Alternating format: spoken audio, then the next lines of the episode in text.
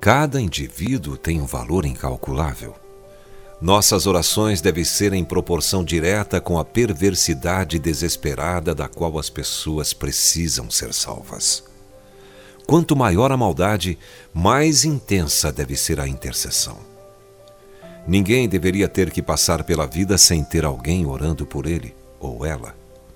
Em 1 Timóteo capítulo 2, versos 1 a 4 diz: Antes de tudo, pois, exorto que se use a prática de súplicas, orações, intercessões, ações de graças em favor de todos os homens, em favor dos reis e de todos os que se acham investidos de autoridade, para que vivamos vida tranquila e mansa, com toda piedade e respeito. Isto é bom e aceitável diante de Deus, nosso Salvador, o qual deseja que todos os homens sejam salvos e cheguem ao pleno conhecimento da verdade. Assim, o objetivo máximo da intercessão é a evangelização. Porque Deus amou ao mundo de tal maneira que deu o seu Filho unigênito, para que todo o que nele crê não pereça, mas tenha a vida eterna. A intercessão não é meramente a emissão de algumas palavras, mas sim um clamor do coração. Não é orar, Senhor, abençoe a minha vida e todas as pessoas em todos os lugares. Amém. Nosso Senhor Jesus orou por nós até suar gotas de sangue. Ele orou até mesmo pelos soldados que martelavam os pregos em sua carne trêmula. Oremos por todos os homens, pois a vida sem Cristo é simplesmente terrível.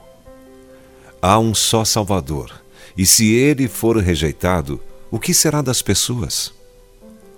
Seu clamor será como o de Ruben, quando descobriu que seus irmãos haviam vendido José.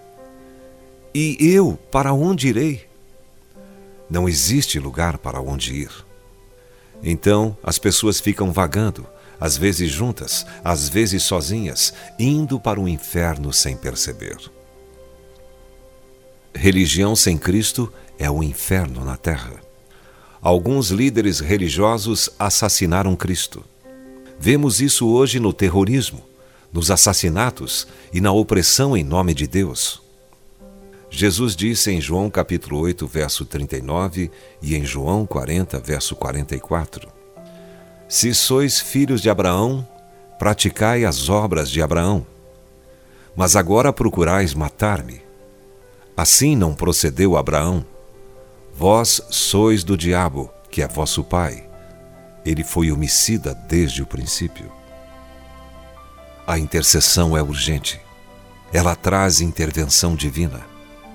Temos o tempo de uma geração para salvar uma geração, não um século. Esse é o desafio de Deus para mim e para você. Faça a sua parte hoje e você estará ajudando a pavimentar o caminho para outros que virão após você.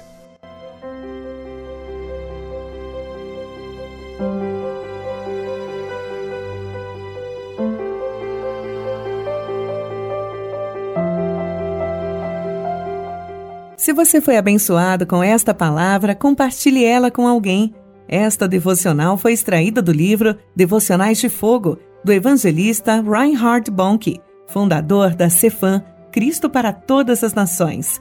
Para conhecer mais sobre a Cefam e seus inúmeros projetos evangelísticos no Brasil e no mundo, basta acessar cfan.org.br ou baixar o aplicativo Cefam Brasil nas plataformas Google Play e Apple Store.